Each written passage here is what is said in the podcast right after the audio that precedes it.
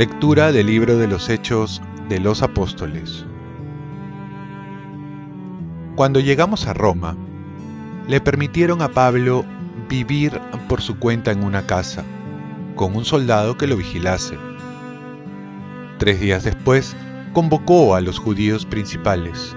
Cuando se reunieron les dijo, Hermanos, estoy aquí preso sin haber hecho nada contra el pueblo ni las tradiciones de nuestros padres. En Jerusalén me entregaron a los romanos. Me interrogaron y querían ponerme en libertad porque no encontraban nada que mereciera la muerte. Pero como los judíos se oponían, tuve que apelar al César, sin querer por esto acusar a mi pueblo. Por este motivo, he querido verles y hablarles, pues por la esperanza de Israel llevo encima estas cadenas. Vivió allí dos años enteros por sus propios medios, recibiendo a todos los que acudían, predicándoles el reino de Dios y enseñando lo que se refiere al Señor Jesucristo con toda libertad, sin encontrar ningún obstáculo. Palabra de Dios. Salmo responsorial. Los buenos verán tu rostro, Señor. El Señor está en su templo santo. El Señor tiene su trono en el cielo. Sus ojos están observando. Sus pupilas examinan a los hombres. Los buenos verán tu rostro, Señor. El Señor examina a inocentes y culpables, y al que ama la violencia, Él lo odia, porque el Señor es justo y ama la justicia. Los buenos verán su rostro. Los buenos verán tu rostro, Señor. Lectura del Santo Evangelio según San Juan. En aquel tiempo, Pedro, volviéndose, vio que lo seguía el discípulo a quien Jesús tanto quería, el mismo que durante la cena se había reclinado sobre el pecho de Jesús y le había preguntado, Señor, ¿quién es el que te va a entregar? Al verlo, Pedro dice a Jesús, Señor, ¿y este qué? Jesús le contesta, Si quiero que se quede hasta que yo venga, ¿a ti qué? Tú sígueme.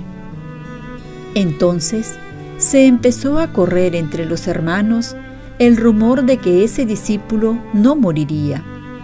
Pero no le dijo Jesús que no moriría, sino, si quiero que se quede hasta que yo venga, ¿a ti qué?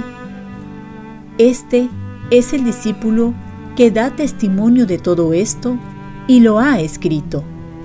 Y nosotros sabemos que su testimonio es verdadero. Muchas otras cosas hizo Jesús. Si se escribieran una por una, pienso que en todo el mundo no cabrían los libros que pudieran escribirse. Palabra del Señor paz y bien. Jesús nos dice sígueme. El Espíritu Santo nos dará la fuerza para seguirlo. Hay un refrán que muchos hemos escuchado que dice haz bien y no mires a quién. Eso es lo que Jesús quiso decir a Pedro cuando éste le pregunta por el futuro del discípulo Juan, que reclinaba su cabeza en el pecho de Jesús. El Papa Francisco dice al respecto, el amor de Jesús debe ser suficiente para Pedro él no debe ceder a la tentación de la curiosidad, de la envidia.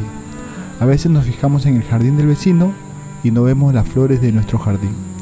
Lo importante al final es seguir a Jesús, de donde nos haya tocado, ya que los caminos son diferentes y todos tienen sus ventajas y desventajas. Si crees que Dios ha amado más a alguien, y le ha dado más, recuerda que también le exigirá más, porque a quien más se le dio, más se le pedirá. Seguir es saber ver a Jesús y no es traerme viendo a un lado, comparándome, viéndome atrás o adelantándome, sino al ver a Jesús tengo que ver que voy con Él y en Él. Por lo tanto, tenemos todo lo necesario, ni más ni menos, para ser felices y perseverar hasta el final. El Evangelio termina diciendo que no cabría biblioteca si se quisiera escribir todas las obras de Jesús. Igualmente nosotros deberíamos decir lo mismo, que no cabría libros si escribiéramos todas las bendiciones que hemos recibido de parte de Dios. Faltarían palabras para agradecer tanta misericordia y tanto amor. Y ahora, ya que estamos en víspera de Pentecostés, acudamos a recibir la fuerza del Espíritu Santo que nos la dará para seguir a Jesús y así alegrarnos de las bendiciones del prójimo y ser cada vez más fieles al Señor. Propósito. Esta noche pediré recibir al Espíritu Santo, quien me llevará a ser un buen discípulo de Jesús. Oremos.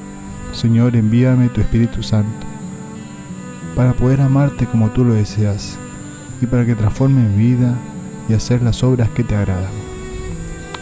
Ofrezcamos nuestro día.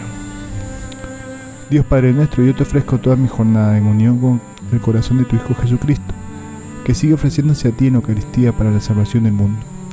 Que el Espíritu Santo sea mi guía y mi fuerza en este día, para ser testigo de tu amor. Con María, la Madre del Señor y de la Iglesia, te pido por las intenciones del Papa. Con San José Obrero, te encomiendo mi trabajo y mis actividades de hoy, para que se haga en mí tu voluntad. Y desde ya, un bendecido Pentecostés y pedir mucho al Espíritu Santo para que convierta nuestra vida. Bendiciones, cuenta con mis oraciones, que yo cuento con las tuyas y que Dios te bendiga.